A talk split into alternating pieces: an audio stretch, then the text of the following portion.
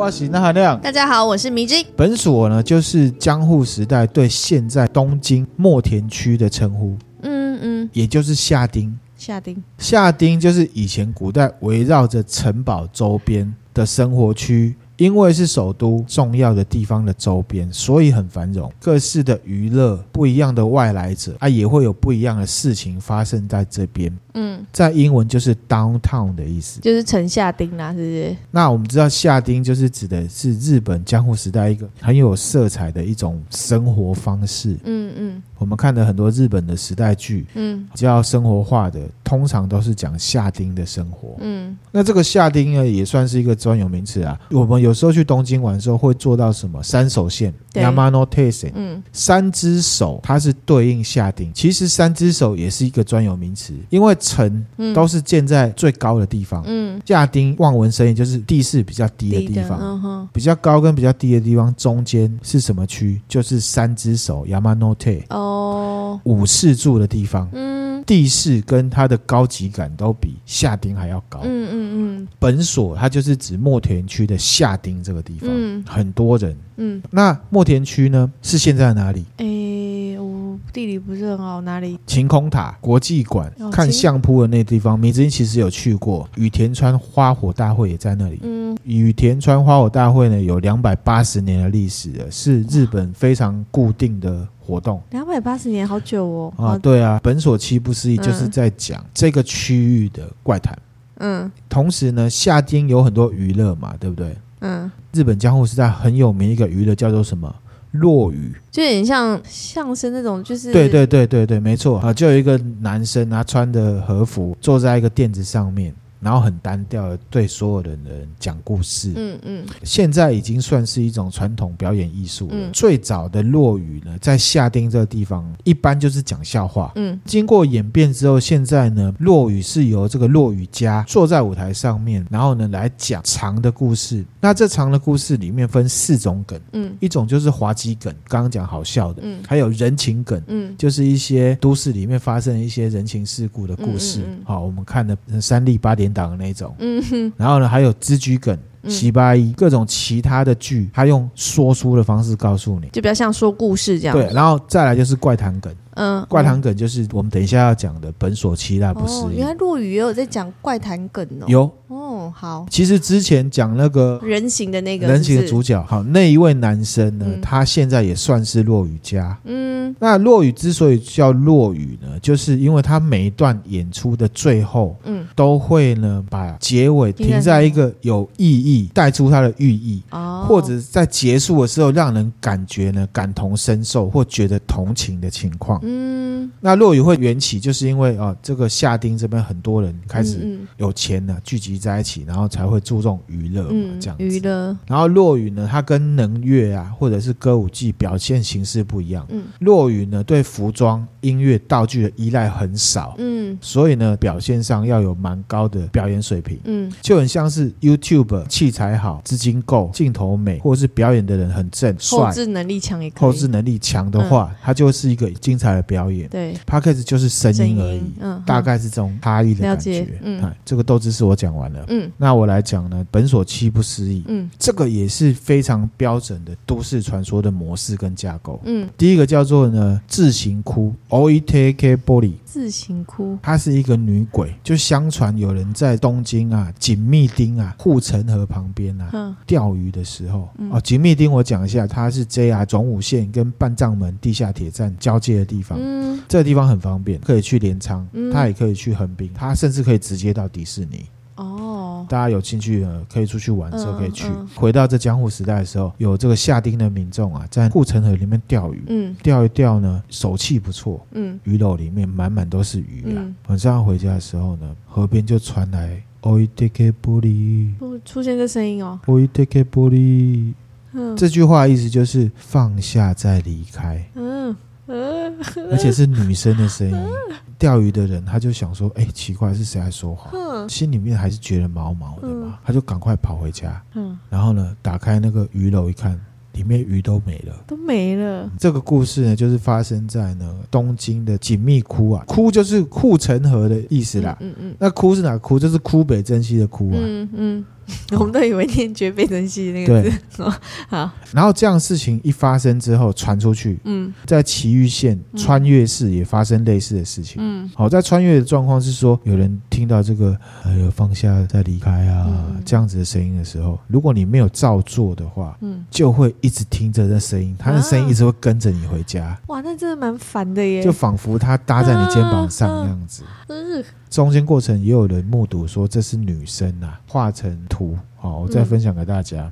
还有一些不一样的版本，嗯，就是说呢，这个捕鱼人如果听到声音啊，如果你呢把鱼篓放在原地，嗯，过一阵子再回去看，这鱼篓就空空如也了，嗯，可能被他拿回去放生了。嗯，还有一个版本是说，有一个人啊，他听到这声音，他就抱着那个鱼篓往前跑，嗯，一直听到那声音嘛，听到最后就有一只手从护身河里面伸出来，把他拉下去杀害。嗯，然后后来呢，就有人把这个自行哭的妖怪啊，具体拟人化，绘声绘影的说啊，这声音的主人是一个浑身湿哒哒的女生，嗯，而且会在大雾里面出现，会伤害路人。嗯，这故事有没有像人面鱼？我刚刚也在想，哎，有点像，嗯。就是跟鱼有关的，是不是很都市传说？因为就是下町那地方的人，嗯，遇到的，就在那个地方才会有。然后呢，也有人说自行窟啊，这种妖怪有可能是河童或者是狸猫。狸猫，狸猫其实在日本的妖怪传说里面，它是一种亦正亦邪的，而且有点调皮的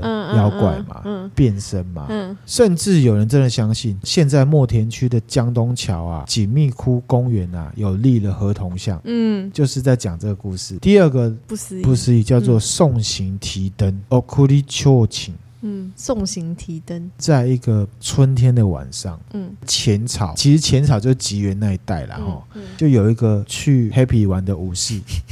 嗯，他就走在路上，然后他就走走走走走，他就经过了锦密町。嗯，武士嘛都会有随从。嗯，那随从是一个很胆小，他就知道说这里有奇怪故事啊，又有前面那个自行自行哭什么，他觉得很害怕。可是武士就是要给笑一下嘛，而且他勇敢，而且他有喝酒。嗯，壮胆。对，就走走走走在路上呢。在路的前面突然出现一盏提灯，嗯，那武士就放心啦，因为那么暗啊，有遇到人了，他就放心了，他就往前走，他就看到一个女生，嗯，仆人装扮的女生，然后喝醉酒啊，他就说，哎，你要去哪？跟人家搭话，就跟人家搭话，啊，女生说没有，我觉得前面哦，就是女生那种嘛，日本女生那种，在前面呢。啊，说过哟，这样子，然后三言两语呢，走一走，就跟这个女生呢结伴同行。嗯，走没多久呢，那女生就说：“啊，我已经到家了。”嗯，武士喝醉酒，他也没有讲什么，那两个人就分道扬镳。嗯嗯，这个武士就看着这个女生慢慢的离开。嗯，可是走没多久，灯光就噗。突然间不见了，突然消失了。武士就意识到说：“哇靠，可能就是重型提灯。”嗯，后来就到处去跟人家讲，都市传说就传出来。传出来之后，在其他地方一样，嗯，就有类似的。譬如说呢，夜归的人啊，前面出现提灯，啊，提灯摇摇摆摆，忽明忽暗。嗯，日本有个习俗，就是如果人家来你家做客的话，你是要叫仆人提着灯送他回去。嗯。走回去，然后仆人再自己走回来，这样子。刚刚那状况就是说，夜行的人他自己远远就看到，好像有一个人在带路的感觉。嗯，可是他其实没有去任何人家里面，嗯，他只是夜归而已。嗯，跟着他走的话呢，走到最后自己就会迷路啊，魔西那的感觉。嗯，你发现自己迷路的时候有没有？提灯就会消失，就把你带到一个迷路的地方去。嗯，感觉是比较调皮的方式。对，送行提灯的传说传出去之后，大家就有方式可以对应它了。哦，什么？譬如说，看他送行提灯，哎、欸，怎么样？我不要跟着他，我反方向走总行了吧？可是如果你要回家的路就是往那边，我绕一下路不行吗？哦，好，好，可以，可以。可是如果这样子的话，送行提灯会在后面追杀你，所以不能不跟。对，他就是一定要跟你有互动，嗯、要吓你。嗯，眼睛闭起来总行的吧？这故事告诉我们什么？什么？深夜问提灯，我就知道，不要晚归。深夜回家可能会有阿飘来捉弄，对，早点回家。嗯、好，早点回家就是对的。好。那第三个不思议叫做什么？嗯，送行拍子木，okuri shushiki，嗯，一样在墨田区的地方，割下水，割下水就是比较低洼的地方的意思。嗯、江湖时代以前看古代剧也有，嗯、也会有那种巡夜打更的人啊，咚咚咚。天干物燥，小心火烛。然后锵锵锵，他可就告诉你，他那个木头敲跟锵锵是告诉你现在大概什么时间这样子。那日本也是一样，他也是用那个击打拍子木。嗯嗯嗯。然后要告诉大家小心火烛，因为以前房子都木头做的这样子。他拍一拍之后，他就会发现说，哎。他拍这个拍子木声音，后面怎么有人在跟着他拍？欸、然后看后面，哎，又没人。可是他又拍，后面又跟着拍，就很害怕。嗯，然后呢，这个就是所谓的送行拍子幕。嗯嗯。可是呢，有人确实就这样子解读，因为很安静的地方，在狭小的巷弄里面啊，会产生回音嘛。也有人说，因为如果是下雨天的话，雨打击在这个拍子幕上面的声音。哦，这比较合理的解释，科学的解释。对，可是这个就是造成的打惊人、巡夜人的恐惧啊。嗯，好、这个我当兵的时候有类似的，都自己吓自己。这个故事告诉我们什么？嗯，职灾，职业灾害，嗯、隔行如隔山。你不在那个行业，你永远想象不到他会遇到什么状况。对，你想象不到的事情，在各行各业里面都会发生。嗯，试着感同身受。你这个落语蛮有寓意的。对，我尽量用落语的方式告诉大家。对好，第四个是什么？登无荞麦，阿卡利纳西索吧。嗯，墨田区这地方就本所。嗯，晚上呢会出现呢卖荞麦面的路边摊。嗯，路边的面店。嗯，可是呢从来都没有人看到有店主在那里。抛给龙博摊子会摆到凌晨的时候。嗯嗯，好特别哦。然后呢，如果有人点油灯去看啊，哎，奇怪，这个摊子怎么都没人在过？我想吃面啊。嗯嗯嗯。过去摊子就不见了。哈？等到你带着灯火走回来，有没有？摊子又出现，所以才叫做灯无荞麦，就是你光照不到，没了。可是你灯拿开，远远的你又看得到它。后来就传出去了，嗯、就有人说，我有朋友吃过那家的荞麦面，嗯、结果你猜怎么样？怎么样？死掉啊！或者都市传说这样子去传，那传、嗯、出来就是说，真的去吃那家荞麦面，嗯、发生不幸这样子，是不是很有我们现在都市传说的架构？蛮有的，对，从以前就有。嗯、这个故事让我想到，以前在台大附近有一家葱油饼店，灯亮油饼吗？对，就会想到这个故事。真的，哦，那家蛮好吃的，嗯，啊，在我们家附近本来也有开分店，对，后来没了，后来就收了，蛮可惜的。第五个，来，米之音念一下。那刚刚那个有什么寓意吗？这个寓意就是什么？什么呢？晚上不要吃宵夜，麻烦哦。阿西阿拉伊亚西基。阿西阿拉亚斯基就是呢，竹席底啊。这故事呢是发生在一个武士家里面，嗯，就是现在墨田区的归泽这个地方，嗯，啊，这个武士家每天晚上屋子顶上都会传来声音，帮我洗脚，这么直白，帮我洗脚。啊，屋顶就会突然破裂，伸出一只呢。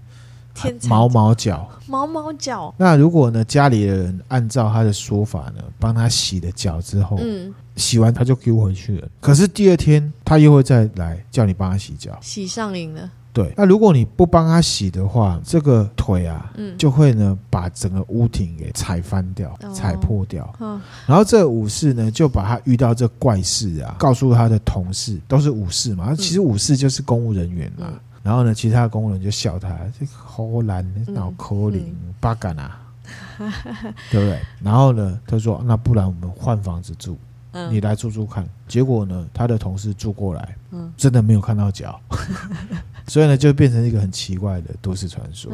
这个竹席底啊，又有另外一个传说，有人知道它是怎么来的哦。怎么来的？对，西元一七六五年那时代啊，嗯、的狸猫啊，被猎人给猎杀，嗯，捕杀就对了，身负重伤，嗯，然后就有一个是他很善良，嗯，他叫做小宫山左善，嗯，跟猎人讲说啊，你不要再杀他，我给你钱，哦，救他一命，嗯嗯。那当天晚上呢，这个狸猫就变成女生的样子，躺到这个左善的枕边呢，想要报恩，嗯，同时还告诉他说，你的女儿啊。被出歹疾，讲完之后他就嘣不见了。后来呢，他的女儿真的被一个浪人给杀了。啊，是真的发生了这样子。嗯、几天后呢，这个左善的儿子好叫做善一，嗯，在吃饭的时候，狸猫又跑出来，嗯，告诉这善一说，这个浪人我知道是谁，他叫什么名字什么名字，嗯嗯，那这个善一很生气啊，他就拿了刀要向这个浪人来挑战，嗯。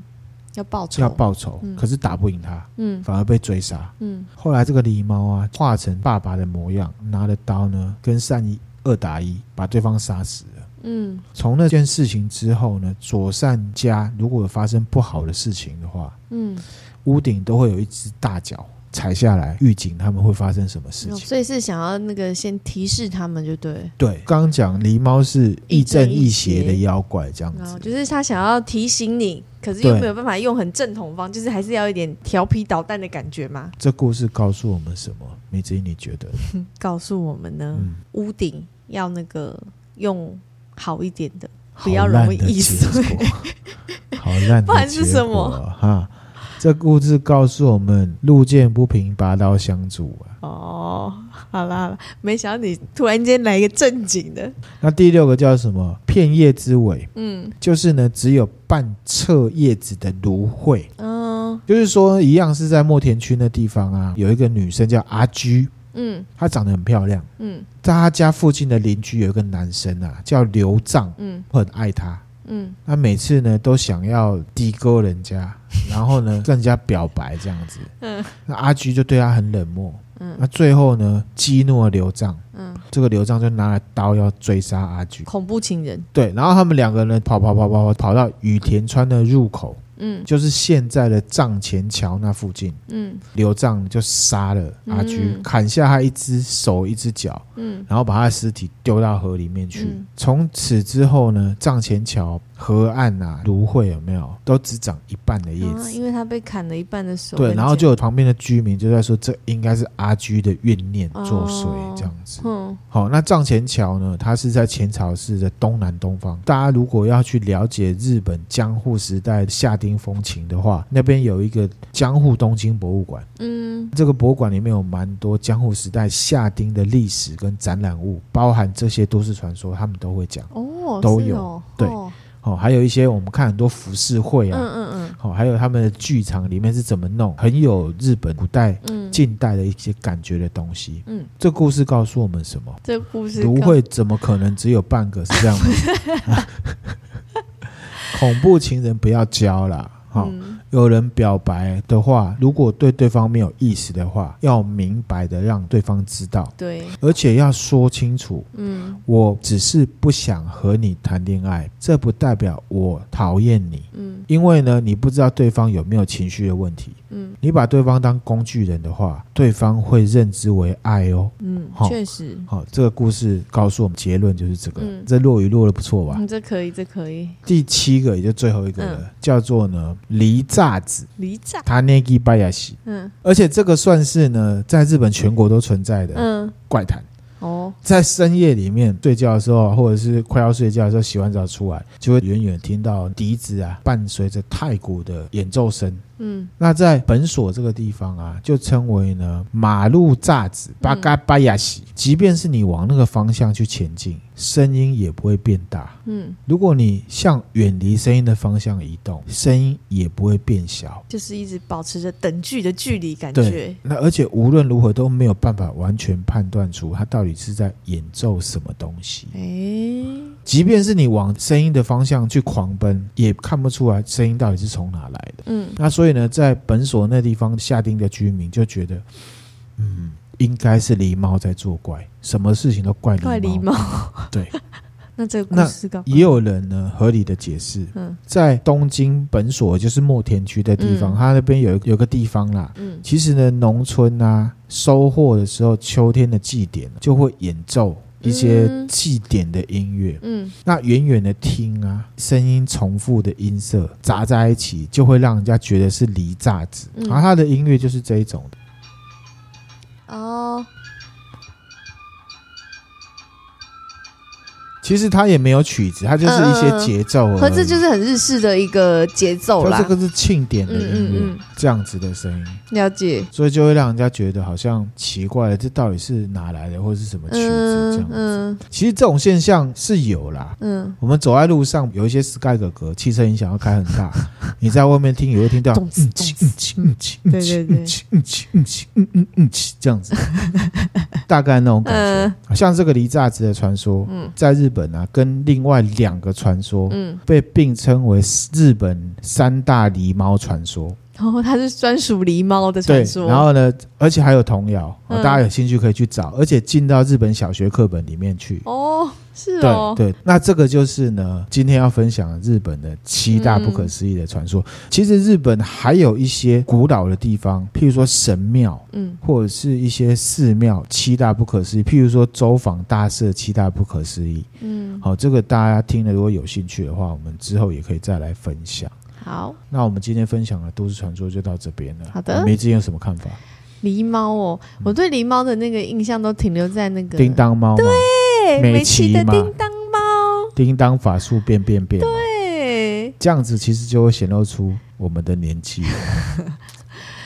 好吧，没关系，没关系啊，无所谓。接下来节目呢，就是来回答呢听友的问题。听友的问题呢，有分为几类。嗯啊，也是回应相由心生啊。嗯啊，因为其实我是问他们说，哎，我们要做百集庆，那听友有什么问题？嗯、那我们可以在百集庆的节目里面回答他这样子。嗯、第一类就是许愿类的，嗯，各种题目许愿，然后呢，希望想要听什么？嗯，拖延症的啦。我还问他说，你为什么想听拖延症？听友说，因为我有拖延症，嗯、所以我想了解一下这怎么回事，大概是这种感觉。嗯然后有听友很喜欢猫，他就跟我说他想要听猫的，嗯，还有一些其他的许愿许愿。呢，那我们就慢慢来，希望听友可以有耐心持续收听，然后我会慢慢准备。嗯，第二类呢是 bug 类的，bug 类，对，比方说呢，他就问我说，为节目声音那么小，有点闷闷的。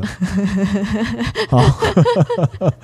这个呢，其实我录音呢，还是仍然在学习，还在学海当中。嗯，那希望呢，幕后干妈那个小心肝可以教教我，嗯，因为我知道呢，他是高手。对对，没错。那我会持续学习，接下来这几集应该就不会有这个问题了，因为我似乎有找到问题。嗯，至于呢，如果是硬体的问题，硬体升级的部分呢，嗯。这就要看米子英的决定了，嗯、因为他是我们的财政部长啊，对，要向他请款才有办法执行的哈。还是我可以不要脸的说，哎，如果、啊、看是不是可以请听友们可以那个 怎样，就是对，可以这叫做什么呢？赞助我们来支持我们换设备。哦，这样子哈，对对对、哦，这个就看听友怎么感觉了，对，他会应该会觉得你很这个哈。好，第三种呢，就是节目类的，嗯，比如说有听友问我说，百集里面呢，那含量觉得哪个主题是自己最喜欢的？嗯嗯、好，那迷之你最喜欢哪一集？这我从以前到现在，我觉得最喜欢的就是龙猫那一集。龙猫那一集，为什么？豆豆龙，不知道原来豆豆龙这部剧里面，它有就是很多影射的东西，然后暗指的一个事件，嗯、而且那个真实事件是我没有听过的，然后也是嗯。就是有很多细节可以大家去那个去了解的，嗯嗯嗯嗯，豆豆龙是大家那个童年的美好回忆记忆，它本来是田径的。你指的豆豆龙是龙猫吗？当然啦。龙猫这一部呢，就是让大家觉得这部戏的感觉是温暖恬静的。可是其实，呃，温暖的背后有不同层的意义在里面。嗯嗯嗯嗯，了解。就反差的感觉。好，米之音最喜欢那一集，我也知道，因为米之音常常在讲，对，他就会说：“我靠，现在收听次数哪一集超越龙猫？这怎么可能？”就是会有一种爆榜的感觉，我觉得很好笑。好，那钠含量，我个人呢，心理类、历史类、哲学类，我都很喜欢。嗯，那里面最喜欢的应该算是《晋级巨人》那一集吧？啊，因为讲到集体潜意识，对对，我觉得那个是还蛮深奥的东西。嗯，如果大家有兴趣，可以去研究，其实也是不错。嗯，好，那第二名呢是泰德卡辛斯基那一集。啊，好，因为我个人算是新卢德主义的。对，有遇到知音的感觉。对，然后第三名应该是这个硬和田那一集。嗯，因为我觉得里面斗知识量蛮多的。嗯，然后呢，又跟些耳熟能详的事物是有关的。嗯嗯嗯。好，比如说啊，原来圣甲虫是这个啊。嗯。好，原来粪金龟。怎么样？怎么样？各种，嗯，个人最喜欢的就是这些。那如果是都市传说的话，嗯，只要迷之音有反应，我都喜欢。我每一集反应都很大，好吗？那其中比较喜欢的一样就是龙猫那一集，好，因为呢，它有都市传说，也有真实事件，对，那还有一些社会意义在里面，对，还有一些社会意义，嗯，就是呢，不要去歧视，应该是说对所有族群都不要去歧视啊，嗯嗯，好，这样子，这是我最喜欢的都市传说。好，那你分享一下，现在最多人听的是哪一集？现在最多人听的就是那个。第二十七集的捷运的都市传说，对，不过这是因为 KKBOX 推荐造成的。嗯嗯、对啊，自然量增长最快的就是龙猫那一集，对。啊，然后还有各国都市传说那两集，嗯嗯，好，这样子分享给听友，嗯，不知道大家的喜好是怎么样？对，好，那最少人听的就是欧牛沙时代的眼泪流星雨那一集。好，所以呢，之后我就没有再做那种题目了。对啦，好，嗯，还有一个是什么？风中定律那一集，嗯，那一集也没有人听，这个那样子的一个呃形式，我就不会再重复它了，这样子。嗯嗯 如果听友觉得特别喜欢哪一集，也可以跟我们分享，让我们知道你们的喜好。对对对对对，我会在 IG 问大家。好的，因为这样子可以让我归纳学习。因为啊，其实现在大家许愿很多，对。然后呢，我自己又有想要聊的题目，那我想要先了解大家喜欢哪一些集数，我去分析说啊，是因为命题的关系，还是表现形式的关系，然后我再来让自己呢再进化。回来哈，其实钠含量过高里面还有很多不一样类型的主题嘛，嗯，好像是历史啊、心理、社会、哲学、刑案，收听次数的差距都不大，跟都市传说的差距也没有很大，所以我觉得蛮好的，就是说也很感谢听友的支持，因为有很多听友他是听了都市传说才开始听我们频道的。就都会说一次把它追完这样。对，那后来其他的类型的也都有听。嗯嗯。不过整体而言，还是都市传说最好。对，没错。这样子。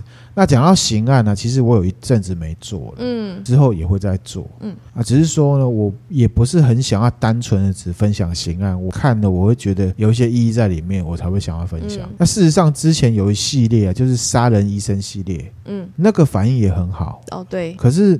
因为那时候就有点敏感，因为前一阵子武汉肺炎了，嗯，跟护理师人家都很辛苦，很重要，嗯，嗯，人家在那边浴血奋战，然后我在那边很白目说医生杀人，护理师杀人，嗯，好，所以我觉得有点敏感。等到这个社会回到平静的状态之后，我之后再来分享这样子。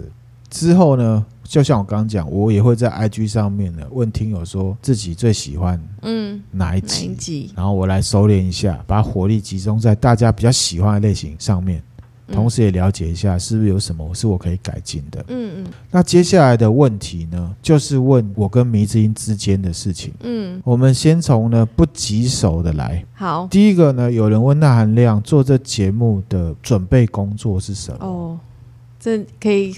好好的分享，前端上架的话，我就不分享了啊，嗯嗯，因为现在网络上面有很多的教学，教学也很方便。First Story 也是很棒的 hosting，嗯嗯，好，如果大家有要做 podcast 的话，嗯，First Story 我也是蛮推荐的。嗯嗯，那内容制作的话呢，我分几个层面来分享我的心得。嗯，第一个大原则是我有兴趣的题目我才会做。嗯，因为呢，我有兴趣的东西，我才会讲得出好的内容，也会比较生动。所以这个大原则是重要的。嗯。不过又有一个刚好，我对很多事情都有兴趣。对，你觉得你的那个 range 很广。哈，所以在定位上面呢，其实那含量当初在做这频道的时候呢，从定位啊什么都是我自己想了的。因为明之音工作比较忙，也比较少跟我讨论这个，所以我自己当初有去分析的。嗯，那现在 Podcast 的频道大部分都是集中主题的，没错。好，比方说星座，嗯，名人，嗯，按名人的话就马太效应嘛，因为名人的话知名度很高，他聊什么都会有人听，嗯，对吧？这个我不是酸，我是很持平的在讲这件事情。确实，同一个鬼故事，那含量讲跟刘德华讲就不一样嘛。对，好，这很正常，这是现实考量。对，好，然后呢，还有其他，譬如说真实犯罪，哎，新闻，嗯，语言教学，嗯，心理学。学专门也有专门讲历史，嗯、那还有闲聊的，嗯、或者是心灵疗愈啊，上班族妈妈经，嗯。啊，当然还有最多就是鬼故事，嗯，有这些专门的频道。那我个人对钠含量过高这个频道的定位，完全是以我自己出发的，嗯，好，因为我对很多事情刚好有好奇心，所以我就会想说，是不是可以有一个频道什么都讲，就可以满足大家一般的需求，嗯，当然这中间也不得不说有扣掉一些我比较不擅长。或不感兴趣的内容，嗯，因为我觉得一个人生在这社会上啊，是不应该被自己的工作啊、性别啊、社会位阶限制。那对什么有兴趣，就可以去研究，嗯，那在某个程度上也可以成为专家。我觉得这是很好的状况。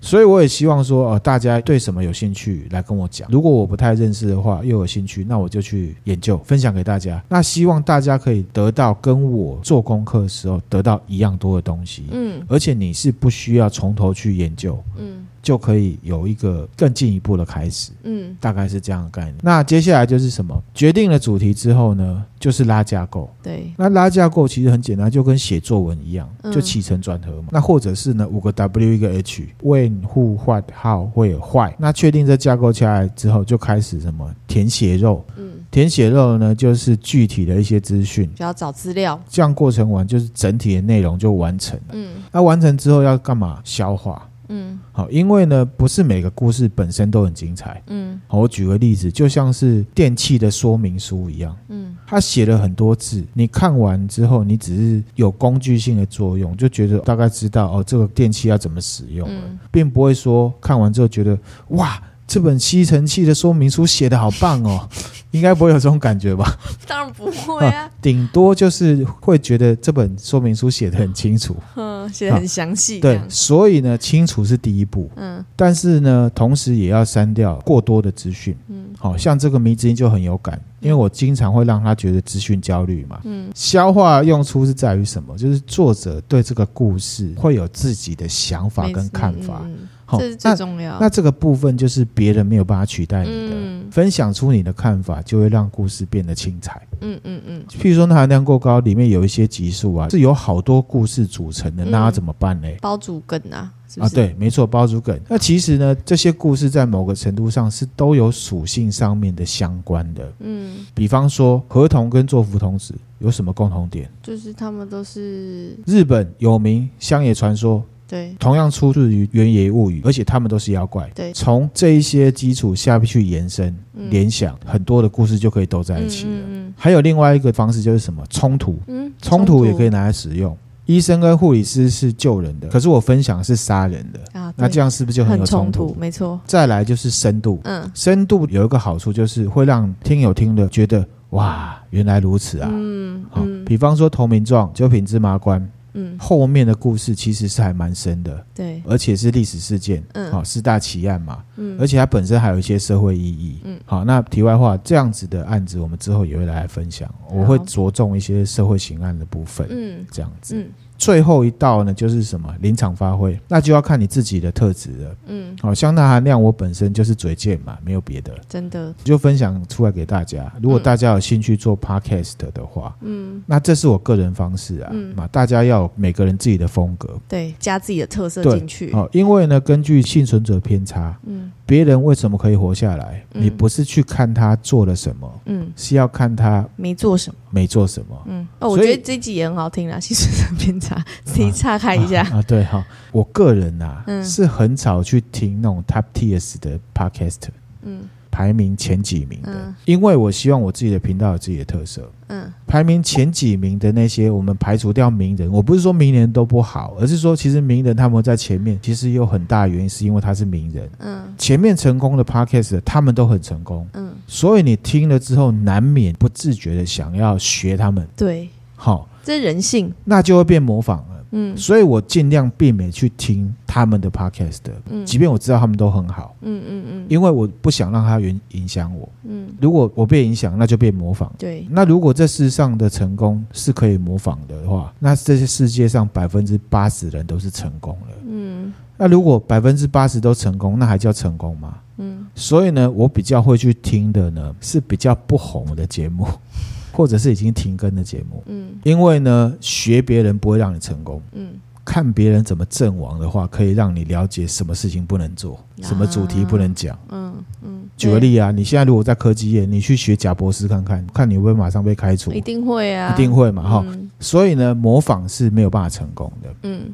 那最近呢，也有一些人说我们是呃台版的老高跟小莫，嗯，多处我听得出来都是称赞，嗯、来自于听友的，我认为都是称赞。嗯、那有一些呢，似乎觉得我们是在模仿，嗯，那我要分享的是说，其实那只是一种形式。那只是刚好也是夫妻档这样，内容跟化学反应才是重要的。嗯，如果呢夫妻在做节目，就是老高跟小莫的话，照这个逻辑讲，胖子 YouTuber 做娱乐类的就统神嘛，对不对？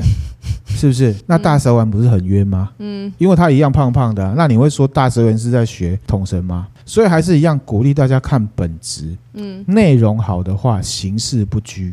嗯，我举个例子，爱因斯坦的相对论的论文，如果你看得懂的话，嗯，如果他的论文是写在餐巾纸上面。跟写在书上，嗯，都看到重点的话，其实写在哪里并不重要。对，餐巾纸跟书就是形式，内容就是它的公式。嗯嗯嗯嗯。好，就鼓励大家呢看内容，不要看形式。嗯，我们现在走在路上看很多街头表演者，特别是年轻的，每个唱歌都超好听，可是问题是他们全部都在学林俊杰。哦，对吧？周杰伦之类的。对，就是你会觉得唱歌很好听，可是你会知道他是林俊杰，那是为什么？因为他是在模仿，嗯，那我就看不到内容，大概是这样的概念，所以几个阶层就大概是这样子。好，分享给有想要做 podcast 的的听友。嗯、那接下来呢，也有一个忠实粉丝，嘿，他问到说呢，做一集节目啊，从制作到完成要花多少时间？对，虽然你刚刚讲那些好像你都轻描淡写带过，其实是都很花时间的啊，其实是蛮花时间的哈。嗯特别是我们节目比较着重在介绍，然后呢，我又比较强调内容深度，内容深度。对，所以呢，我们的节目重点通常都不在主持人上面。嗯，没有什么主持人的个人魅力啊，我也不是什么星座专家，我也不是什么很有名的人。好，所以我们都把重点全部摆在。内容内容部分，嗯，所以呢，我猜想应该是比谈话性闲聊类的节目准备期还要长，嗯，那我觉得在工作上面呢，排程的这难度的加权呢，整体的形状有点像哑铃，前面工作量很大，后面工作量也很大，嗯，前面就选材，选材很快，因为我好奇心很强，到处都主题，嗯，听友也一直丢主题给我，嗯，第二部分就是准备，嗯，就像我刚刚讲的，其实找具体的资料补血肉是最花时间的。啊，这也最重要。为什么？这因为这涉及资讯的正确性。嗯。第三部分就执行嘛，也就是迷之音有参与的部分。嗯。那我们通常是一镜到底啊。对。好，所以一下子一气呵成结束。那当然有重录的话，是不是也还好？这个就要问迷之音的感觉，我不晓得哈。我整体看起来的话，在执行的部分是最轻松的。嗯。因为我就只是讲话而已。嗯。呃，录完之后就要剪辑，嗯，然后再来是上架，对，就是前期资料准备跟后期的剪辑是最花时间的。嗯、第二花时间是上架，为什么？因为 Facebook 跟 IG 的后台真的是天杀的，有够难用的，而且他们一直改版，对，一直改，你又不知道到底从哪里弄，然后有时候还会把你的资料吃掉，对，啊，这个就当做 complain 了哈。那剪辑的话呢，具体的过程呢，就是我会把我讲过头的部分剪掉，嗯，因为其实大家听到的内容大约会是我准备资料的大概百分之七十左右，嗯，中间还会扣除叮叮在叫啊，嗯，哦，门铃声啊，手机响啊，嗯，好，还有一些人声问题，嗯，人的声音的问题，好，这边最花时间。也有可能是我个人比较不擅长造成的。嗯，上架的话，当然就刚讲 Facebook 和 IG 后台很难用。嗯，大约花多长时间的话呢？六到八小时不等。嗯，都市传说最不花时间，然后呢，历史类的最花时间。最花时间。好，佛教那四集真的花了我，真的头发都白了吧？好，那哲学类的像《道德经》，我是花在剪辑的时间比较多。嗯，比如说之前讲那个多多绿那一集，嗯，还有像是呃《道德经》这个，因为我怕讲太玄，嗯，大家会没感觉，所以迷之音是很辛苦的，在录的时候是首当其冲，靠意志力撑着啊，所以我是真的很感谢他，嗯，所以就大概是这样，顺利的话一个小时节目就录完了嘛，剪出来大概四五十分钟。其实我觉得你你你太保守了，应该不止啊，应该不止吗？辛苦你啦，就是你刚刚虽然你都这样轻描淡写的讲过去，但是我知道这是真的很花费心力，然后脑力，然后跟时间。接下来问题就是什么？有听友问说，嗯，钠含量感觉上学问不错哦，这是，是什么背景啊？嗯嗯哦，其实学问不错不敢当，因为个人没有觉得我学问很好。我说真的，好、嗯。那我念的背景呢，是对工作最没有用的文科，我是文科男，嗯，好，就 PTT 上面最排斥的那一种，真的、哦。我自己认为比较可以说嘴的事情是好奇心强，强到呢，我愿意去研究，嗯啊，甚至有人会觉得很无聊的东西。应该说你，你你念的东西，我会觉得平常用不到，可是每次我有好奇心，想要知道的时候，我问你就马上有答案。整体而言，就是一个好聊天的人。当然，对迷之音来讲，可能不是尬聊，没有啦，很会聊啦。下一个问题是，钠含量跟迷之音的名字是怎么来的？哦。终于有人好奇，有啦。其实之前有听友私讯来问我，就有回答过他了。钠、嗯嗯、含量这名字啊，是我还在录的时候呢，边摸索边讲边想出来的。对，其实有一个听友他在 IG 上面爆我雷啊，他就说啊，原来钠含量你叫什么名字哦？因为第一集我的自我介绍呢，就不是钠含量这样子。对这个钠含量名字怎么来？就是因为我初期啊跟明星在录音的时候讲话。嗯，就常常会讲钠怎么样怎么怎么嘛，其实现在都还是有，还是对。然后其次是呢，钠含量之前的工作比较闲，嗯。好，对，那咸呢？吃太咸就会钠含量过高，嗯，好，所以呢，就来了这么一个名字，没错，大概是这样子的，嗯，好，那迷之音的名字怎么来？是钠含量取的，对，因为呢，其实迷之音他初期参与这个节目的时候呢，他是比较试探性的在参与啦，坐在旁边听我讲，然后呢，呃、把自己当成一个墙壁，然后我讲话有回声弹回来。这样子。那可是呢，其实这造成我的痛苦，因为我没有办法称呼他，嗯嗯，所以呢，我就随便叫他米之音，嗯，这真是蛮随便的，对，大概是这样子哈。接下来还有一个听友问我说，我跟米之音是什么职业？嗯，好，米之音来回应一下，本身就是行销产业的啦。那我的职业呢，本来呢是想要当记者，那可是呢，个人有一些坚持，所以就作罢了，有一些。不一样的客观跟主观的想法啦。嗯，那现在看来，其实记者也是很辛苦啊。你看有雄心壮志，可是就只能报一些邻里吵架或者是车祸的新闻，嗯、自己对媒体环境的想象跟实际上有点落差，而且越来越大，所以。我觉得我这个决定是对的。嗯，好，那我在新鲜人时期呢，也是做行销产业的。嗯、中期呢，就当 PM，算是娱乐或者是软体产业的。嗯嗯，看尽人性黑暗面哈，被伤得很深。中间呢，也有跟这个赏识我的大老板出去想要创业。嗯，好，结果呢，也算是铩羽而归啊。嗯，好，所以后来又回老本行，行销跟产品或者是专案管理，算是有被训练过。这就是我跟迷之音的职业。那下一个问题呢？有听友呢，他问我说，迷之音爱不爱听钠含量说故事？嗯，迷之音先回答好了。老实说，我喜欢听你讲故事，可是因为你讲故事真的很喜欢带出更多的故事来，这也是我们频道的对，所以我也是这也是我们频道的特点啊。你记不记得以前？就是我在睡前都会问你一个东西，然后就会听你讲，一开始都会听得津津乐，但因为有时候你中间就会岔开去讲别的事情，然后我就越听越想睡，越听越想睡。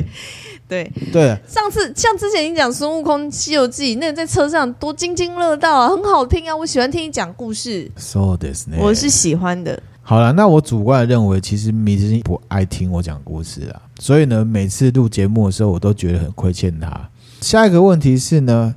有听友问我们说有没有机会露脸这样子？嗯，好，那我自己觉得呢，其实迷之音的话呢是很适合露脸的啦。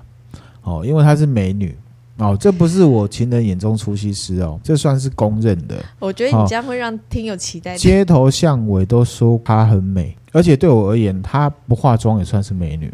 因为现在化妆技巧实在太强大了，嗯，我原本认知的化妆是哦，让女生看起来气色好、有精神啊，嗯、或者是补足一些自己五官上面不满意的地方，嗯，哦，可是现在有少部分的化妆术已经是堪称易容术了，所以迷之音是不需要靠易容术的美女。嗯，迷之音，我个人认为是化妆跟不化妆都漂亮的类型。谢谢你，谢谢。好，那有人说她像韩语的，那也有人说她像陈妍希，那也有人说她像汤唯。那我觉得这人是不是瞎了？哈，因为 一点也不像汤唯。汤唯，我也是觉得，因为莫名其妙。汤唯是我们之前去买东西的时候，那店员讲，我在想说他应该就是想要劝劝我们赶快下单。觉得女孩子之间可能是真的，她觉得才会这样讲啊。嗯，我有跟你分享过，我以前年轻第一次。当主管的时候，嗯，跟我们总经理开会的故事，有有有。这我那时候呢是在一个船厂里面做一个对他们来讲很新鲜的产业啊，所以我们去那边是很有看展这样的。那去了呢，那我是内容管理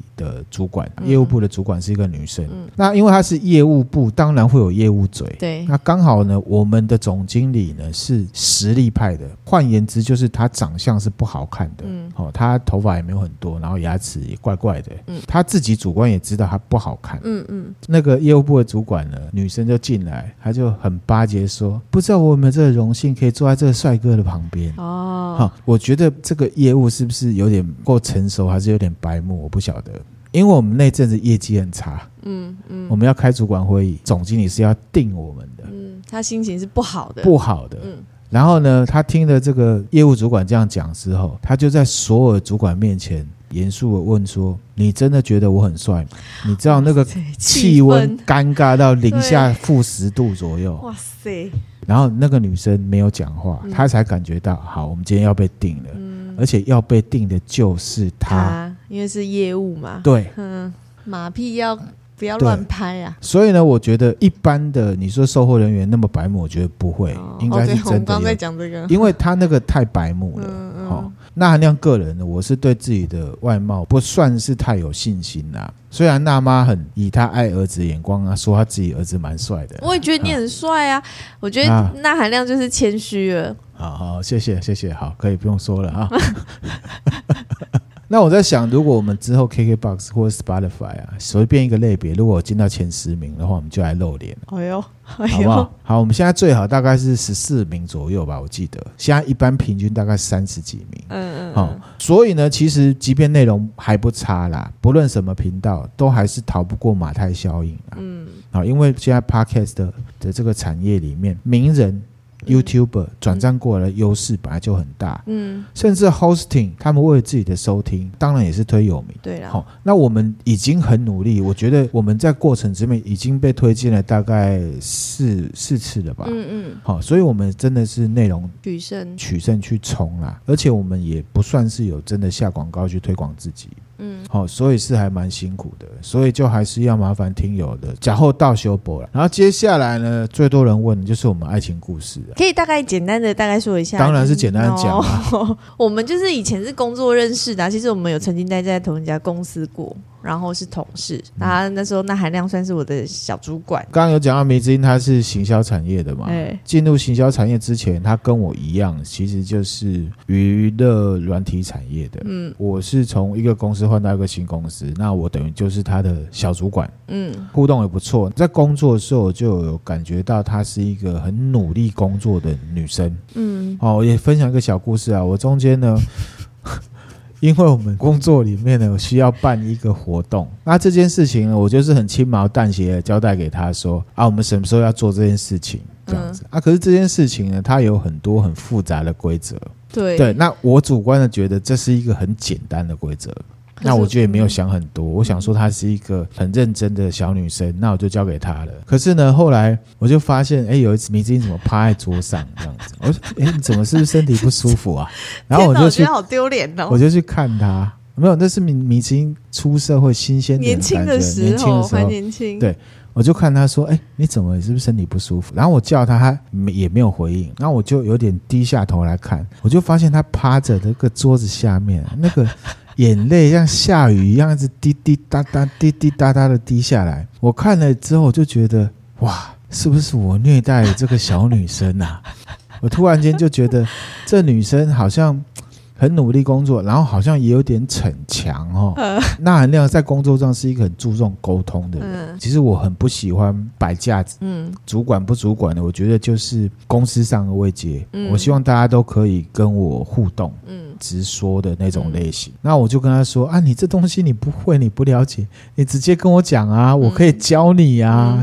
那这是主管的责任，不是吗？嗯。然后后来这次过程里面，我就对他产生了一个好感，因为我觉得。她是一个很认真的 觉得这女人北烂吗？可是那时候的迷之音还有男朋友啦。那我自己个人也在经历一个很恐怖的这个，有点像是恐怖情人的事情这样子，各自有各自的遭遇。其实那时候是没有交集的。那后来迷之音呢，他就自己有一些生涯规划，他就离开这个工作了，然后他去日本。他去日本对我来讲，其实就再也没有机会见到他了嘛。嗯，那我呢就很经常的跑去日本找他。